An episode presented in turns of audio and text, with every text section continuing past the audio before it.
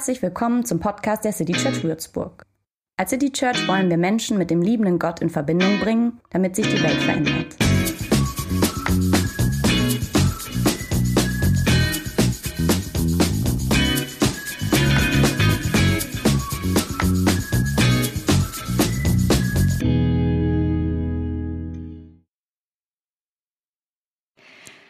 Spätestens nach dem Interview habt ihr es erfahren. Normalerweise steht hier Christoph oder Lisa, die gerade nicht da ist und die Abendkirche vorbereitet. Ich eher nicht. Und wenn ich doch mal hier stehe, dann um zu moderieren. Gepredigt habe ich offensichtlich noch nie. Und es wird heute mein erstes Mal. Und ich glaube auch zu wissen, warum mich Christoph genau für dieses Thema angefragt hat. Denn er dachte sich, hm, die Liebe, wer kann denn jetzt darüber sprechen? Ah, genau, die Linda, die hat ja erst geheiratet, die habe ich auch getraut, die soll uns was darüber erzählen. So oder so ähnlich war sicher sein Gedankengang. Richtig, ich habe geheiratet und ich male euch hier gerade einmal ähm, Tim, meinen Bräutigam, und mich als Brautin. Und nur weil ich geheiratet habe, bin ich jetzt natürlich keine Expertin für die Liebe, ganz klar.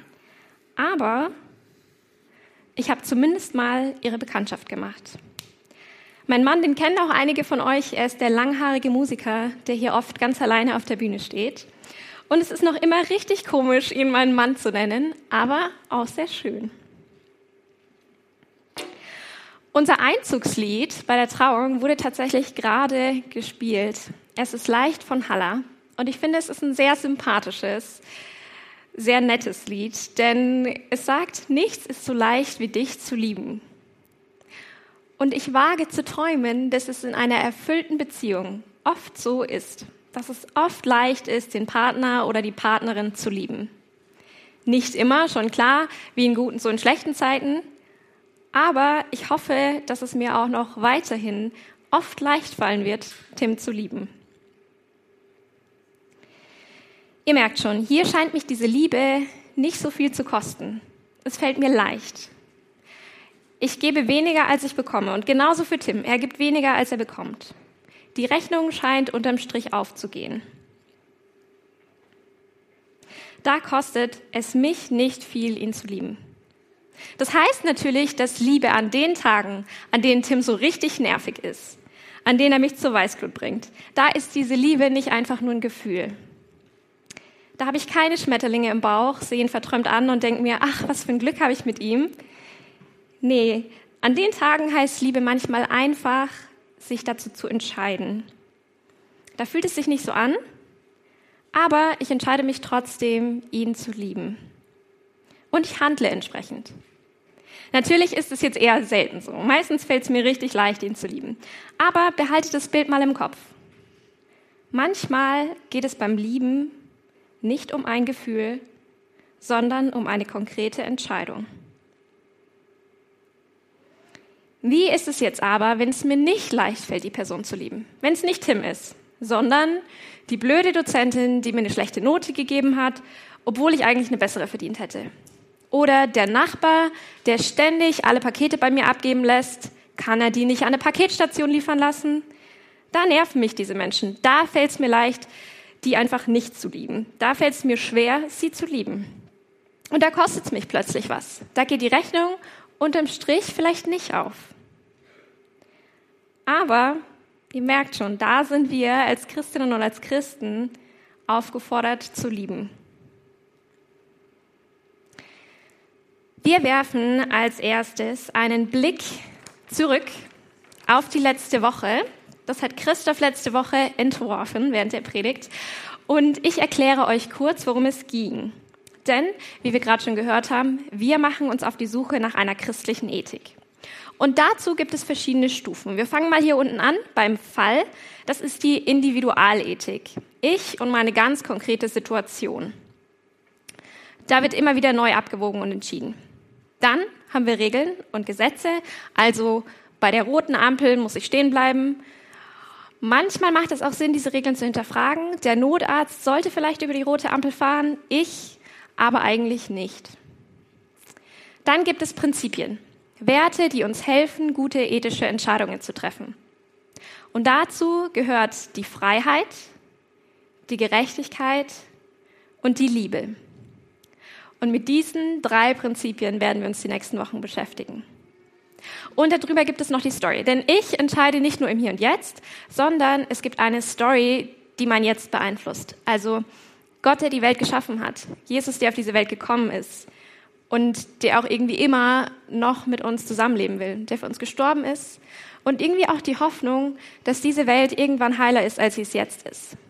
Auch das beeinflusst, wie ich heute meine Entscheidung treffe. Und weil wir als Christinnen und als Christen glauben, dass die Liebe das höchste dieser Prinzipien ist, starten wir heute mit der Liebe. Und wenn wir wirklich glauben, dass diese Liebe unser ethisches Verhalten beeinflussen sollte, dann müssen wir uns erstmal die Frage stellen nach dem Warum. Warum soll das die Liebe eigentlich? Und ich würde sagen, die Antwort ist erstmal ganz schön simpel die Bibel und damit irgendwie auch Gott, das glauben wir zumindest als Christinnen und als Christen, sagt es so. Wir sollen einander lieben. Und ich glaube, wenige von euch würden mir widersprechen, dass diese Liebe auch die Eigenschaft Gottes ist, die ihn am treffendsten beschreibt. Gott ist Liebe.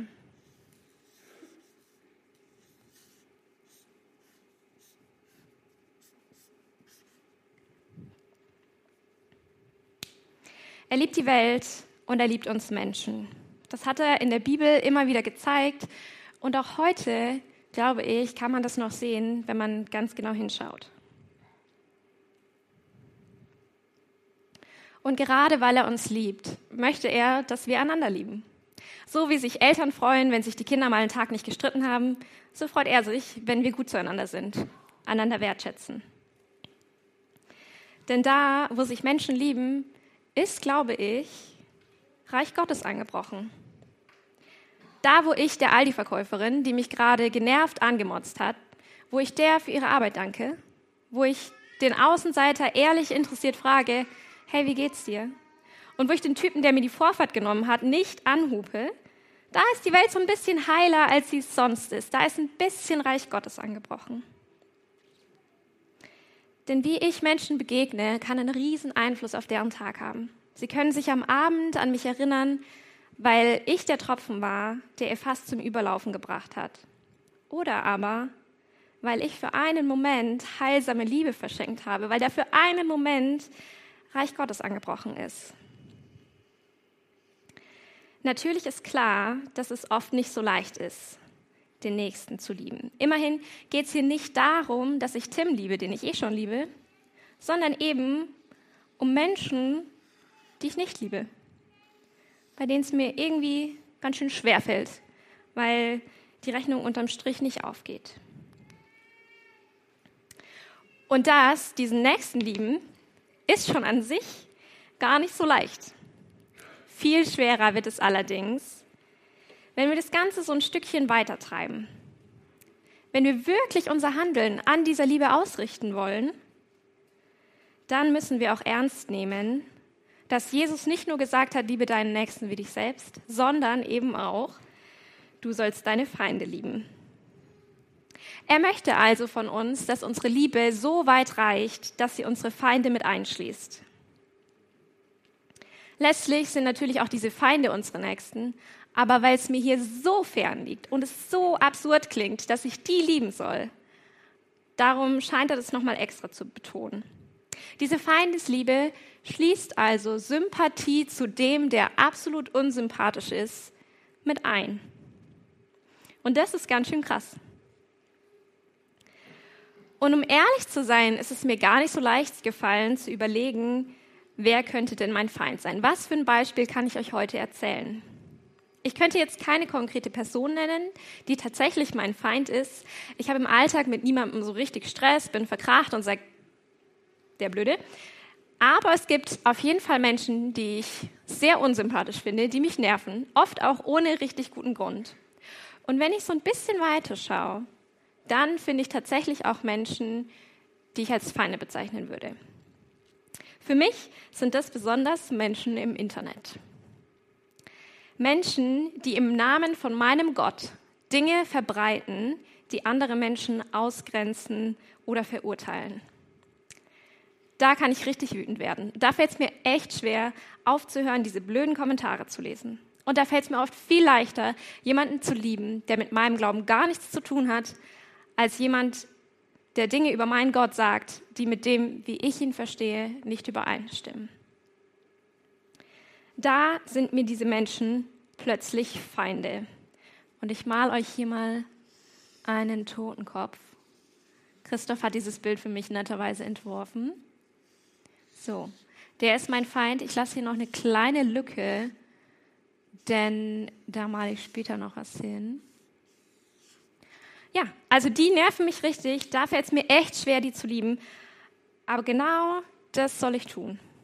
Genau die ich lieben.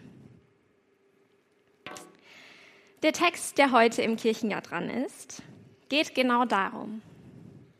Wir sind im Matthäusevangelium am Ende der Bergpredigt.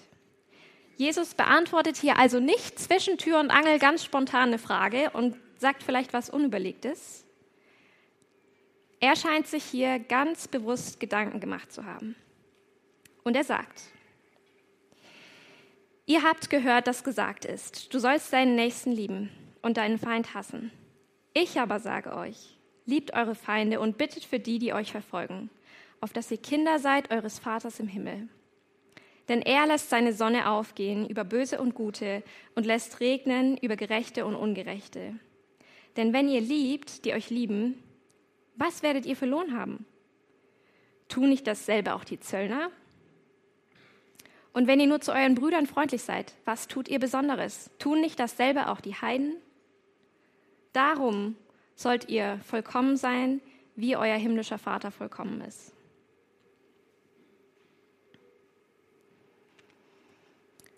Ganz schön krass. Und um ehrlich zu sein, wenn ich es mir hätte aussuchen können, dann hätte ich diesen Text nicht gewählt. Ich hätte mir ausgesucht, du sollst deinen Nächsten lieben wie dich selbst und hätte euch praktische Tipps gegeben, wie ihr in der kommenden Woche Reich Gottes anbrechen lassen könnt, indem ihr ganz konkret eurem Nächsten liebt. Aber das ist der Text, den wir haben und da müssen wir irgendwie mitarbeiten. Also, ich fasse ihn kurz für euch zusammen. Jesus sagt, dass wir nicht nur unsere Nächsten, sondern eben auch unsere Feinde lieben sollen. Denn er sagt, es ist nicht viel wert, wenn wir die Menschen lieben, die wir eh lieben. Ihr erinnert euch, mir fällt es meistens richtig leicht hinzulieben. Das kostet mich wenig. Und genau das machen auch die Zöllner. Heute könnte es heißen, auch die Spinner im Internet, auch die lieben ihren Partner, ihre Partnerin und die Familie. Das kostet sie wenig, das kostet mich wenig und ist deswegen auch nichts Besonderes. Was aber besonders ist, ist, wenn wir unsere Feinde lieben. Wenn wir die Menschen lieben, die uns absolut unsympathisch sind, die wir total nervig finden, mit denen wir sonst gar nichts zu tun haben, bei denen es uns einfach richtig schwerfällt, die zu lieben, da kostet es uns was. Und da sagt Jesus, wenn wir die lieben, dann handeln wir wie Kinder unseres Vaters im Himmel. Wenn wir so handeln, dann sind wir vollkommen, so wie Gott vollkommen ist. Und ich würde es jetzt nicht so verstehen, dass wir nur dann Kinder Gottes sind, wenn wir tatsächlich so handeln, wenn wir unsere Feinde lieben. Das hängt nur an unserem Glauben und ist keine Bedingung. Aber wenn wir so handeln, wie es Jesus an dieser Stelle sagt, dann sind wir so vollkommen, so wie Gott vollkommen ist. Ich glaube, es hängt ganz stark zusammen. Wenn wir so lieben, dann haben wir irgendwie Anteil an einer göttlichen Liebe. Diese Liebe dem Feind gegenüber ist nämlich Gottes Liebe, Gottes Vollkommenheit. Denn Gott ist der Inbegriff dieser Feindesliebe. Das meint es, wenn wir sagen, Gott ist Liebe. Dann meinen wir, seine Liebe ist so groß, dass sie seine Feinde umfasst. Er wendet sich bewusst den Menschen zu, die ihn verfolgen, die ihn hassen. Gott ist also absolute Feindesliebe. Und die Geschichte zeigt, dass das für uns Menschen eine ziemlich große Herausforderung ist. Sie zeigt eine ernüchternde Bilanz Denn ganz schön oft sind Christinnen und Christen diesem Gebot nicht gerecht geworden. Nicht nur das, sie haben oft sogar ganz bewusst das Gegenteil getan und ihre Feinde vernichtet. Und deswegen bin auch nicht ich die Erste, die sich heute darüber Gedanken macht, wie wir dieses Gebot verstehen können. In der alten Kirche, also ganz weit zurück, ist man davon ausgegangen, dass dieses Prinzip der Liebe tatsächlich praktizierbar ist und praktiziert wird. Relativ schnell hat man dann aber gemerkt, die Realität sieht ganz schön anders aus. Die erste Milderung von diesem Gebot stammt daher scheinbar von Origenes. Er hat gesagt, da ein Lieben wie dich selbst bei der Feindesliebe nicht explizit dabei stehe, genüge es im Unterschied zur Nächstenliebe, die Feinde nicht zu hassen. Also natürlich, die Spinner im Internet muss ich nicht so lieben, wie ich Tim liebe, aber hassen sollte ich sie auch nicht. Das nennt man Zwei-Stufen-Ethik. Diese Auslegung wurde von den, zwei, von den meisten Menschen zwar abgelehnt, hat aber durchaus ihre Spuren hinterlassen. Und so hat man zeitweise auch den Kriegsfall von dieser Feindesliebe ausgenommen. Man hat gesagt, hm, wir verstehen das jetzt individualethisch. Also nur meine konkreten Feinde, die ich kenne. Der Nachbar mit den blöden Paketen. Nur der ist mein Feind. Der nationale Feind, den ich nicht kenne, hm, der fällt nicht unter den Fall. Und so wurden dann auch eben Kriege legitimiert unter dieser Auslegung des Feindesgebots. Ihr merkt schon, diese beiden Ansätze versuchen irgendwie die Forderung von Jesus so auszulegen, dass sie weniger absolut ist, dass es uns leichter fällt, diesem Anspruch gerecht zu werden. Und genau das werde ich heute nicht tun. Ich glaube, die Forderung sagt genau das, was Jesus sagen will. Wir sollen unsere Feinde lieben. Und ich glaube aber auch, dass das nicht möglich ist, zumindest nicht immer. Wir sind mit dieser Feindesliebe absolut überfordert. Jesus hat die Messlatte so hoch gelegt, dass wir keine Chance haben, sie zu erreichen. Wir sind zum Scheitern verurteilt. Diese Liebe kostet uns so viel, dass die Rechnung nicht aufgeht. Wir geben viel mehr, als wir bekommen. Warum hat denn da Jesus nicht was Realistischeres von uns gefordert? Das hätte der doch machen können. Und ich weiß es nicht. Er sagt genau das. Liebt eure Feinde. Aber wenn wir glauben, dass wir, wenn wir diese Feinde lieben, irgendwie Anteil an was Göttlichem haben, wenn wir glauben, dass Gott Feindesliebe ist und er sich wünscht, dass wir so handeln, wenn da, wo wir unseren Feind lieben, irgendwie Reich Gottes spürbar wird, dann haben wir da Anteil an seiner Liebe. Und dann muss auch Gott der Ursprung von dieser Liebe sein. Paulus hat zu seinen Schülern mal gesagt, dass diese bedingungslose Liebe, die Feindesliebe, man könnte sie auch Agape oder göttliche Liebe nennen, dass wir die nur verschenken können, wenn wir sie davor von Gott empfangen haben. Sonst brennen wir dabei aus. Wir müssen also diese Liebe irgendwie von Gott empfangen.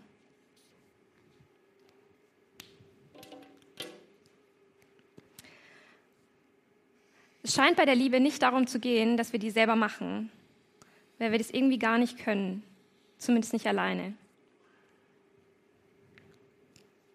Wir scheinen dabei Gott zu brauchen.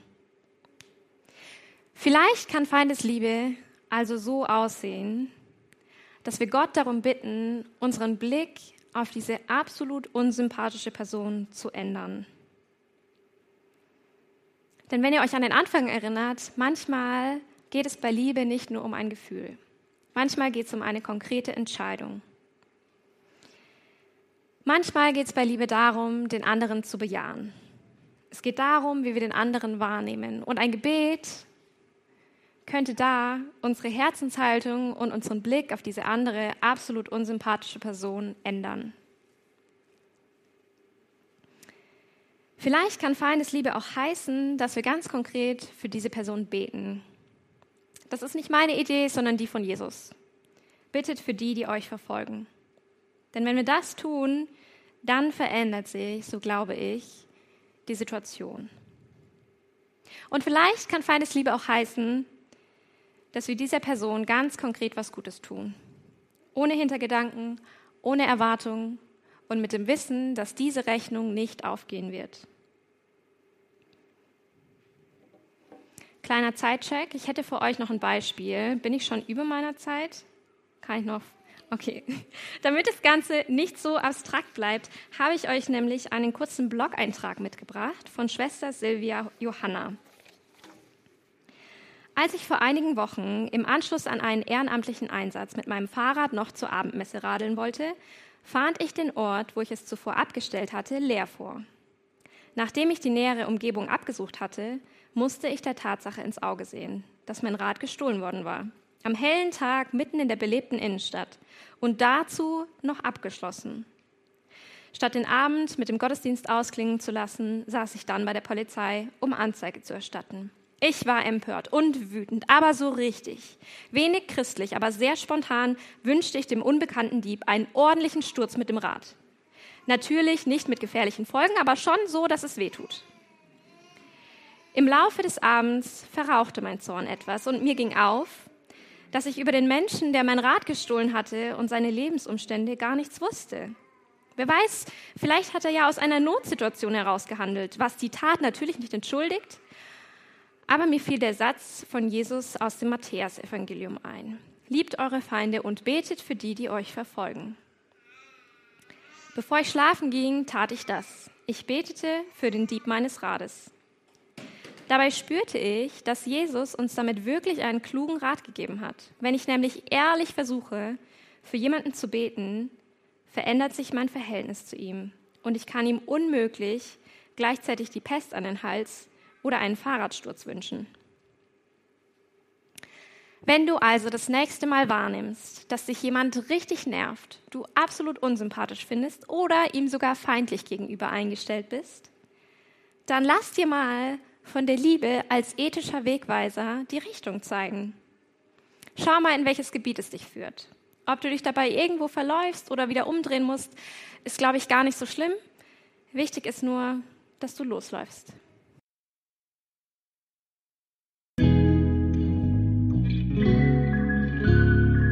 Mehr Infos zu dem, wer wir sind und was wir machen, kannst du unter citychurch.de nachlesen. Wenn du uns unterstützen willst, und wir brauchen Unterstützung, findest du Informationen dazu in den Show Notes oder unter citychurch.de-spenden. Vielen Dank und bis zum nächsten Mal.